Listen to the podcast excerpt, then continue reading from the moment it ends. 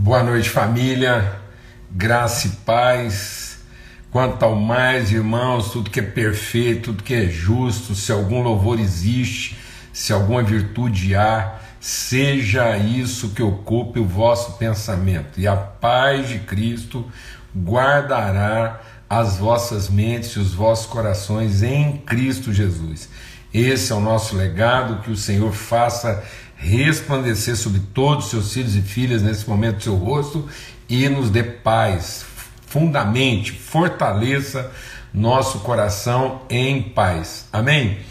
Graças a Deus, grande privilégio encontrar com a família. Como é bom encontrar com a família, sentar à mesa, irmãos, irmãos, irmãs, comungar, relacionar e transmitir, comunicar virtude uns aos outros. Amém? Graças a Deus. Muito bom mesmo, grande privilégio.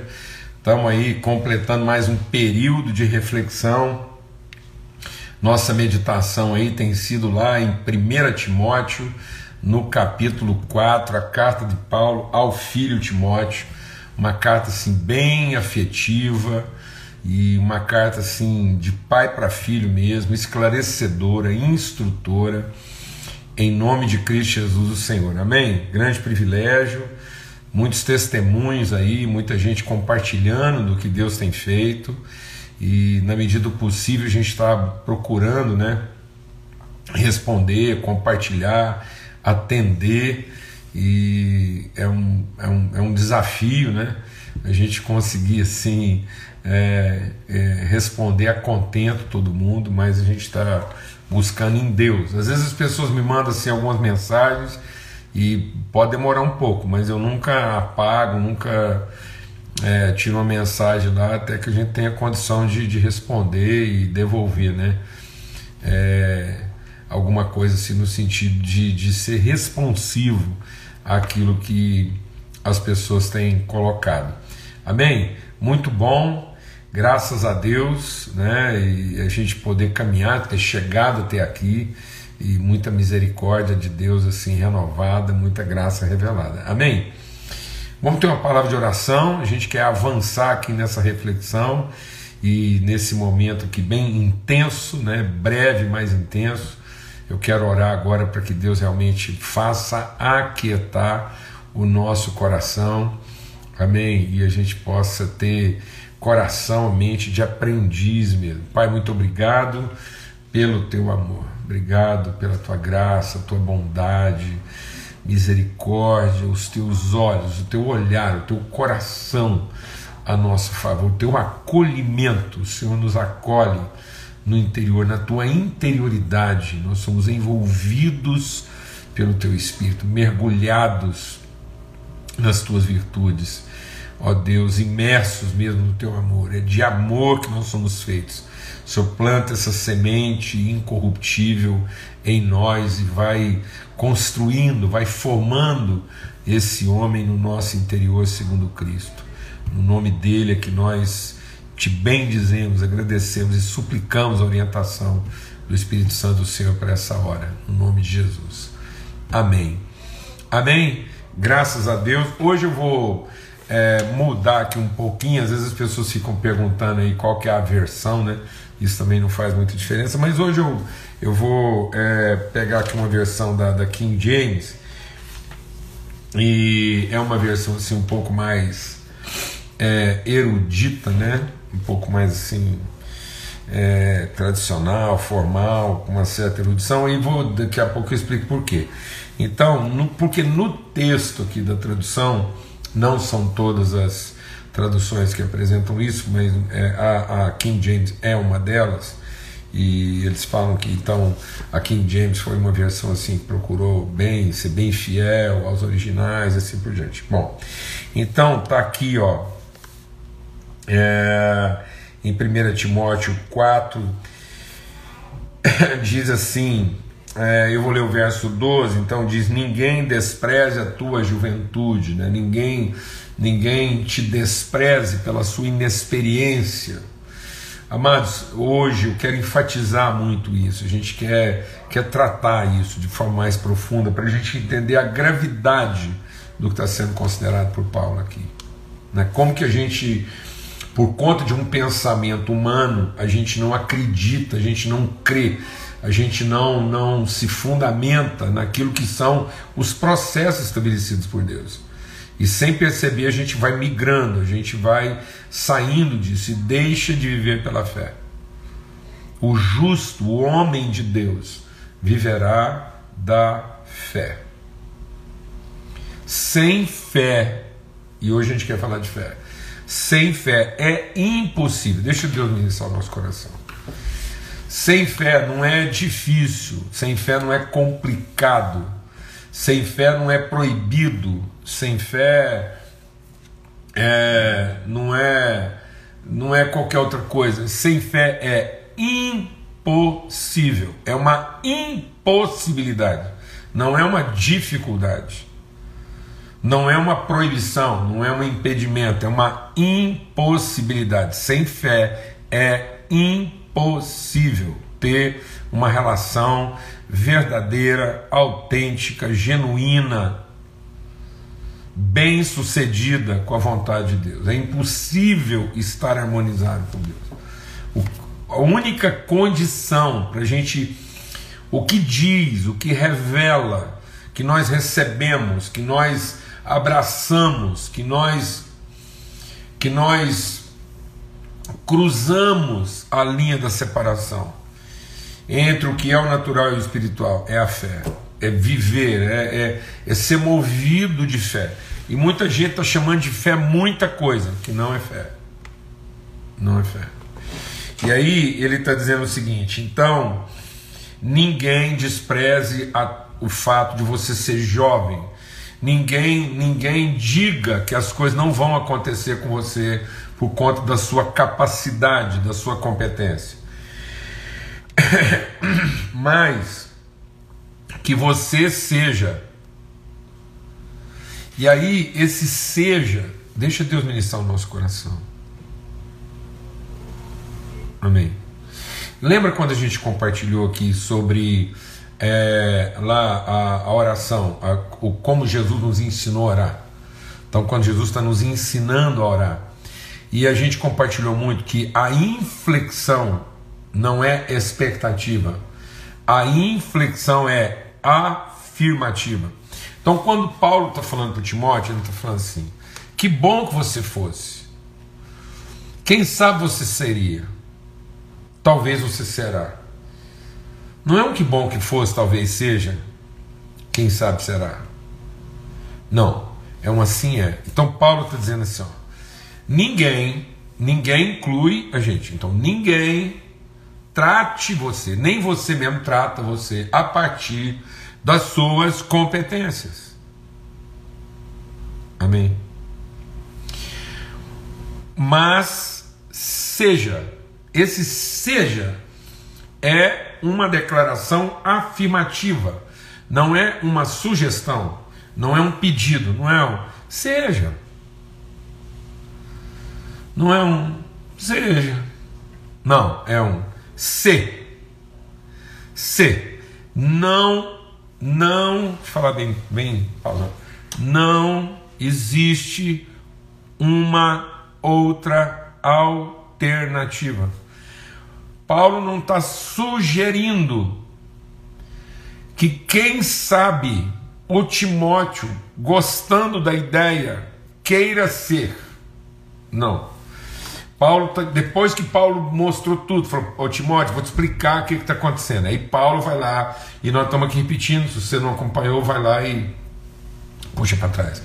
Aí Paulo tá, ele está ele tá revelando para Timóteo o que está acontecendo com a cabeça das pessoas com a vida espiritual das pessoas. Ele está falando do caos. Caos. Ele está falando de gente que está sendo arrastada, gente que está sendo envolvida, doutrinas que tem uma coerência. Hoje a gente vai falar um pouco mais sobre essa questão do que, que, do que, que são doutrinas de demônio. E aí Paulo diz assim: nesse cenário, você não tem uma opção. Submeta-se ao fato de que você é. Assume isso. Por isso que é fé. Por isso que é assume, assuma a posição, a condição de ser padrão de quem? Dos fiéis. Então existe um padrão no fiel. O que é o padrão do fiel? Ele crê e se submete ao fato de quem Deus diz que ele é. Vou repetir. Quando Jesus está falando com os seus discípulos, ele diz assim: Vocês são o sal da terra. Vocês são a luz do mundo. Uma vez que vocês são a luz do mundo, assim, assim como luz do mundo, brilhe a luz de vocês, para que as pessoas tenham vocês como referência e conheçam a glória de Deus. Então isso não é uma alternativa. Não tem uma terceira via. Não tem uma coisa que você pode escolher, ou eu posso escolher. Ou é isso, ou não é nada. Entendeu? Não tem um quase lá. Não tem um que bom que fosse. Amém, irmãos? Então, ele nos chamou à fé. A fé de ser. Então seja. Então sejamos. Jesus não falou assim. É, bem que vocês podiam ser o sal da terra. Vocês não gostariam de ser a luz do mundo? Quem gostaria de ser a luz do mundo, põe o dedo aqui. Não, mas não é isso não. Pelo amor de Deus. Quem gostaria de ser o sal da terra, dá um passo para frente. Não, não é isso não. Ele está dizendo que nós somos. Então a fé vem da palavra de Deus. E deixa Deus ministrar o nosso coração. E a partir dessa palavra, lá em Hebreus 11 diz assim: E a partir dessa palavra, nós cremos e entendemos que as coisas visíveis se formam a partir das invisíveis pela palavra de Deus. O dia, isso é que é pregação de demônio. O diabo inverteu isso. Ele diz para nós que as coisas, deixa Deus ministrar o nosso coração. Ele diz assim: as coisas invisíveis se tornarão visíveis ou a partir do que é visível. Então, eu vou formar eu vou formar é, é, o visível a partir de outro visível. Não, mano. Ele está dizendo que nós vamos formar uma, um visível a partir de um invisível, pela fé. Pela fé, nós cremos que o que gera, o que gera, o que gera manifestação da virtude de Deus é a palavra de Deus que diz. Então, nós cremos na pessoa nós cremos ser a pessoa que Deus diz que nós somos. E aí nós começamos a moldar a nossa vida de acordo com aquilo que Deus diz que nós somos. Mas nós não vamos moldando a nossa vida para Deus reconhecer quem nós nos tornamos. Vou falar devagar. Pela fé, nós vamos moldando a nossa vida conforme de acordo, segundo aquilo que Deus diz que nós somos. Nós não vamos modelando a nossa vida para Deus nos reconhecer ou reconhecer quem nós nos tornamos. Quem disse que nós vamos nos tornar? É isso que é ensino de demônio. Alguém perguntou aí, o que é ensino de demônio? Ensino de demônio é tudo aquilo que quer convencer você que você vai se tornar alguém a partir das coisas que você faz, das práticas que você assume. Não. A consciência de quem você é vai orientar suas práticas. Glória a Deus, amados. Em nome de Cristo Jesus. Então é padrão dos fiéis. E ele diz então o que?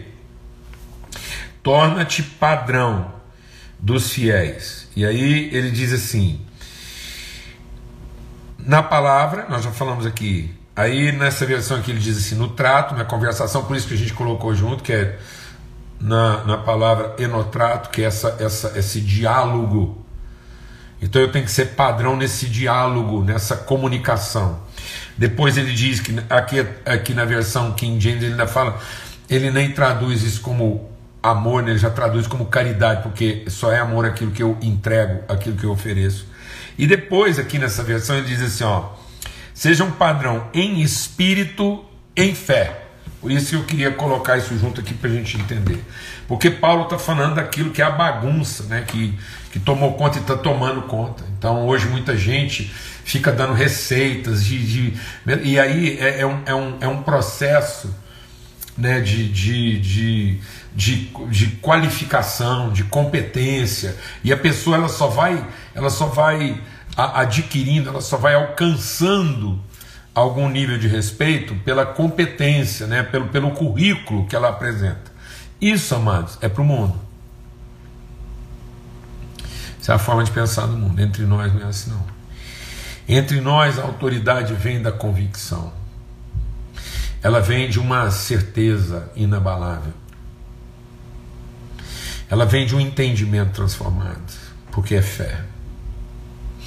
Por isso é maravilhoso, porque aí qualquer pessoa, o erudito e o indouto, qualquer um, qualquer um, qualquer um que crê, pode ser instrumento de transformação. Dessa forma, mano, sendo pela fé, não tem desculpa. Ninguém pode dizer que não deu certo porque faltou oportunidade. Ninguém pode dizer que não deu certo porque faltou recurso. Ninguém pode dizer que não deu certo porque ele não teve a chance de fazer o curso que ele queria. Deixa Deus ministrar o nosso coração. A palavra de Deus diz que ele escolheu as coisas loucas desse mundo para confundir as sábias. E ele escolheu as coisas que não são para confundir aquelas que são. Então nós não estamos aqui desprezando a erudição. Não, é bom. Paulo era um erudito. Paulo se dedicou, ele foi lá, ele estudou, ele aprendeu. Ele, ele sabia das coisas, mas ele entendia que a autoridade dele é isso que Deus, é isso que Deus ensinou para Paulo e custou para Paulo, custou dor custou angústia, custou enfrentamento interior, quando finalmente Deus diz para Paulo: Paulo, de uma vez por todas, entenda que a expressão máxima da minha virtude se aperfeiçoa na sua fraqueza e não no seu poder. É quando você é quando você percebe a sua fragilidade, é quando você percebe a sua dependência, é quando você percebe que o que vale na sua vida é aquilo que eu digo e não aquilo que você é capaz de fazer. É aí que está a sua força, na sua fé, é daí que vem sua autoridade. Amém, irmãos. Glória a Deus. O nosso pai da fé, que é o Abraão, né, quando Deus levantou Abraão, ele levantou o quê? Ele levantou um homem competente. Presta atenção.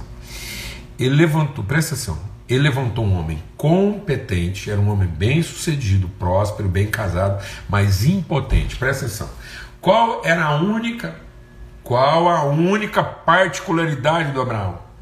Ele era um homem mal sucedido? Não. Ele era um homem mal casado? Não. A mulher dele linda, maravilhosa, ele bem sucedido, lá, lá já com posse, com bens. Um homem completou a vida dele no que diz respeito às competências humanas, mas tinha um detalhe íntimo, invisível. O que, que era o detalhe invisível de Abraão? Ele não era capaz de conceber ele era impotente, a mulher dele era estéril. Deus pega esse homem na sua invisibilidade, ele sabe.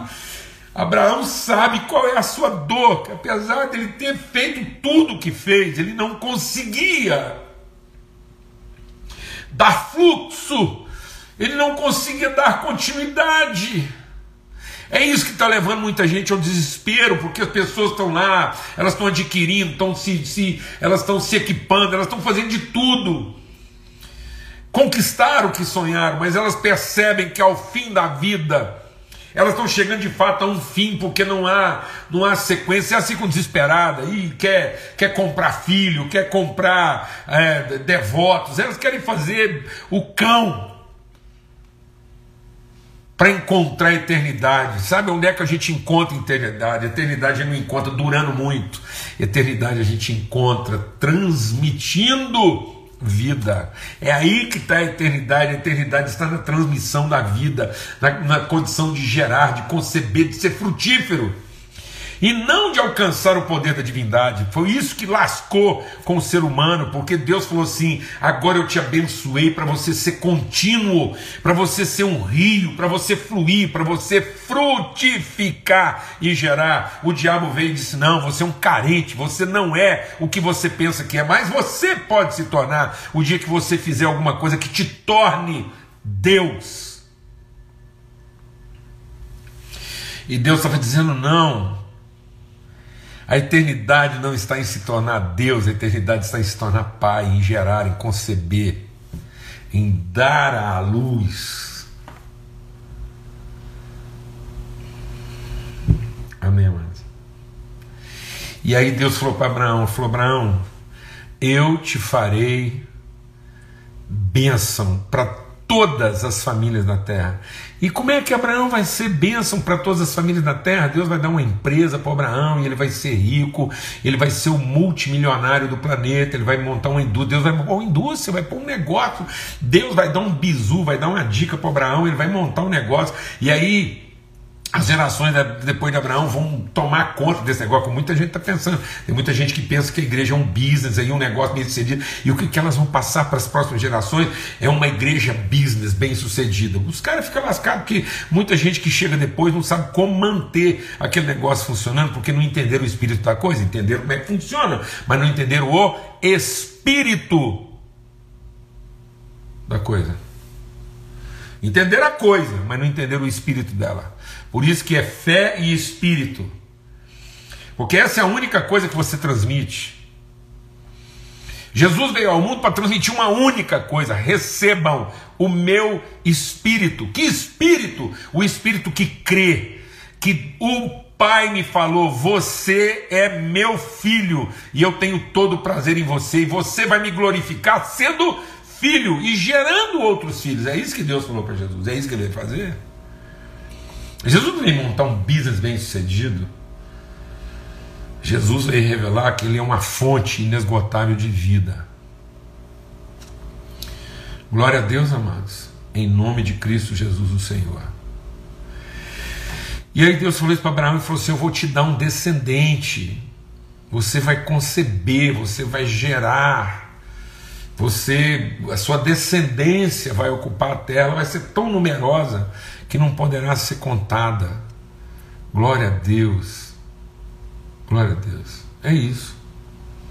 Isso é fé. Então a fé é essa convicção inabalável do que é, do que é movido por Deus a partir de nós, através de nós, aquilo que a gente é capaz de conceber. Por isso que Pedro diz que a gente tem que acrescentar à nossa fé virtude, espírito convicção, movimento, que a fé que não acrescenta virtude, a fé que não se entrega, a fé que não se projeta, a fé que não entende o que Deus já disse que nós somos, ela se torna o que? Estéreo. Então muita gente está confundindo fé com o quê? Com crença. O, o, o Abraão é o pai da fé. E o Satanás é o pai das crenças. Porque quando ele chegou em Jesus, ele disse assim: Escuta, você não é o filho de Deus, então acredite que você pode transformar a pedra em pão. Então você está pensando o quê? Eu tenho o poder de te dar tudo o que você quer. Então tem muita gente achando que o quê? Que fé é ter poder para ter tudo o que quer achando que fé é poder para ter todas as suas necessidades satisfeitas, e está achando que fé é ser protegido por Deus em qualquer tipo de circunstância, mesmo naquelas que a gente nem perguntou para Ele o que, que a gente deveria fazer. A gente não procurou Deus para pedir orientação, mas agora vai lá atrás dele para pedir proteção. E o povo está achando que isso é fé. Que fé é acreditar de maneira assim incondicional, que Deus vai nos proteger de tudo, só porque Ele é o nosso Deus, nós somos os seus devotos. Tem muita gente aí acreditando piamente que a fé é para ele possuir tudo aquilo que o coração dele deseja e sonha, que Deus mandou ele sonhar. Que Deus daria para ele os seus sonhos. Não, amada. Deus quer que eu conheça os sonhos de Deus E eu sou aquilo que Deus sonhou, eu sou aquilo que Deus imaginou. Eu, eu, eu e você, nós como família de Deus, nós somos o que Deus sonhou. Nós somos a concreção, nós somos a materialidade daquilo que Deus um dia imaginou, quis, desejou como expressão visível de quem Ele é. Essa é a nossa fé. E isso quer dizer que, independente das competências, independente da aparência, independente das condições, independente de qualquer outra coisa, o único requisito que Deus requer da nossa vida é que eu creia.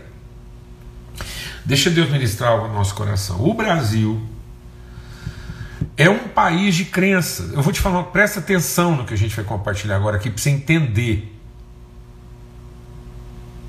a gravidade do que nós estamos falando a gravidade do que está acontecendo com a nossa nação. Quando Timóteo diz que isso, essas crenças, quando Paulo diz a Timóteo, essas crenças, essas coisas que parecem tão, essas coisas parecem tão fabulosas, tão mirabolantes, tão espetaculares, elas estão, elas estão amatando, elas estão afastando o povo do verdadeiro amor. Presta atenção.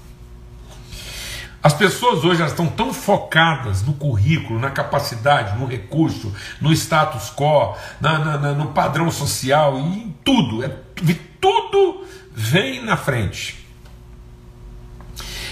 Elas, como, como potenciais geradoras, elas, elas, elas, elas se auto-esterilizaram. Em todos os aspectos. Porque não é isso que, que Pedro falou? Se você não acrescentar à sua fé virtude, sabe o que, que você vai se tornar? Estéreo. Então agora presta atenção, eu vou te falar. O Brasil foi considerado pela Organização Mundial de Saúde está entre os dois países mais ansiosos do planeta. Tá bom pra você? Porque a gente fica achando aqui que tal, tá samba, água de coco, clima tropical, isso aqui, o Brasil está entre os dois países, primeiro ou segundo, mais ansiosos. Ansio, ansiedade medida clinicamente, ansiedade clínica. Gente apavorada. Por quê? Porque enfiaram na nossa cabeça que a redenção brasileira está no quê? Está nas competências está na, na, nas capacidades. E aí, o que aconteceu? Presta atenção que eu vou te falar agora. Em nome de Cristo Jesus. O Brasil se tornou a, o país na história da humanidade a viver um processo de esterilidade mais rápido da história. O Brasil é o país que se auto-esterilizou mais rapidamente, ou seja, nós reduzimos, a, nós somos a maior redução, nós somos a maior redução de taxa de natalidade em termos de tempo na história da humanidade. O que a França levou 200 anos para envelhecer, o Brasil vai levar 20. E sabe por que o Brasil está se tornando um país de velhos? Explicar. O Brasil não está se tornando um país de jovens. O país está se tornando um país de velhos. Sabe por quê? Porque nós aumentamos a qualidade de vida em favor das competências, habilidades, mas nós reduzimos a nossa taxa de natalidade. Nós somos a maior redução de taxa de natalidade em velocidade, em curto prazo, da história da humanidade. Nós somos uma das mais baixas taxas de natalidade do planeta. Num certo sentido, é como se nós estivéssemos nos auto-exterminando. Em nome do quê? Em nome do quê? De uma concepção adiada. Adiada.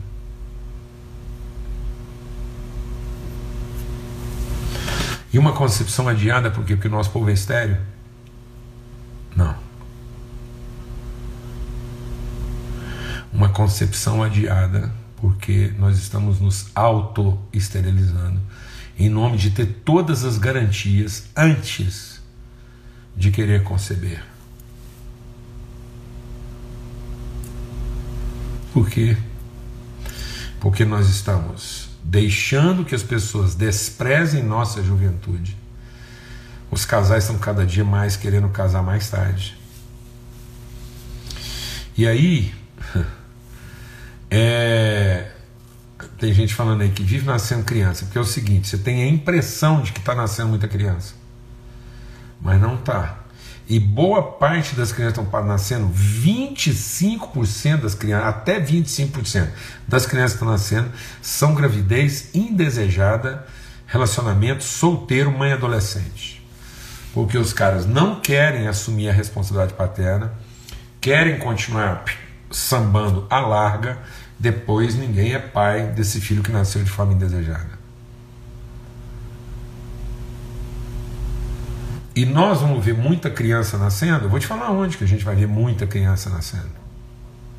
Sabe onde é que a gente está vendo muita criança nascendo? Nas categorias sociais mais baixas. Mas cada vez os jovens estão preferindo o que? Adiar. Adiar, postergar a responsabilidade. E por que, que eles estão adiando? Eles estão postergando? Porque estão colocando a crença, a crença no lugar do que? Da fé. A crença de que se eles tiverem o pão garantido, se eles tiverem as ambições garantidas, se eles tiverem a proteção divina garantida, então, finalmente, eles podem, depois que tiver tudo garantido, eles podem finalmente cumprir aquilo que Deus nos abençoou para ser frutíferos. Frutíferos. Eu desafio você, todo mundo que está acompanhando essa live aqui hoje, vai lá e leia. Vai pra, sai daqui agora e vai para a internet e faça uma pesquisa sobre os índices de natalidade. Sobre a taxa de envelhecimento no Brasil. O Brasil deve se tornar, até antes de 2030, um país onde vai ter mais pessoas com mais de 60 do que pessoas com até 30. Está entendendo? E por que isso? Porque está tudo adiado. E está sendo tudo adiado por quê? Porque as pessoas estão aceitando serem desprezadas, aceitando o fato de que elas não podem assumir responsabilidade porque não têm competência, não têm capacidade, são inexperientes, são ainda jovens e que quando elas se tornarem, então elas serão. Sabe o que, que elas vão se tornar? Padrão dos crentes. Então hoje, o país está tendo aí uma multidão de crentes se oferecendo para ser padrão. E não fiéis se oferecendo para ser padrão. Crente é padrão de crença, fiel é padrão de fidelidade. Deus não chamou a gente para ser padrão de crença para dizer qual crença é melhor do que a outra, qual doutrina é melhor do que a outra. Deus nos chamou para ser padrão dos fiéis e revelar a única maneira de viver o propósito de Deus na nossa vida e é ser fiel àquilo que é a vontade dele, crer que a partir de nós, a partir da nossa vida, a partir daquilo que ainda não se vê, se revelará aquilo que Deus quer que seja visto. Amém. A glória de Deus não se revelará a partir do que nós temos para mostrar. A glória de Deus se revelará a partir daquilo que Deus quer revelar através de nós, apesar da gente ainda não ter isso para mostrar. Em nome de Cristo Jesus. Glória a Deus. Muito bom estar meditando sobre essas coisas. E meditando sobre algo que, que afeta muito diretamente nosso dia a dia, nossas relações. Amém?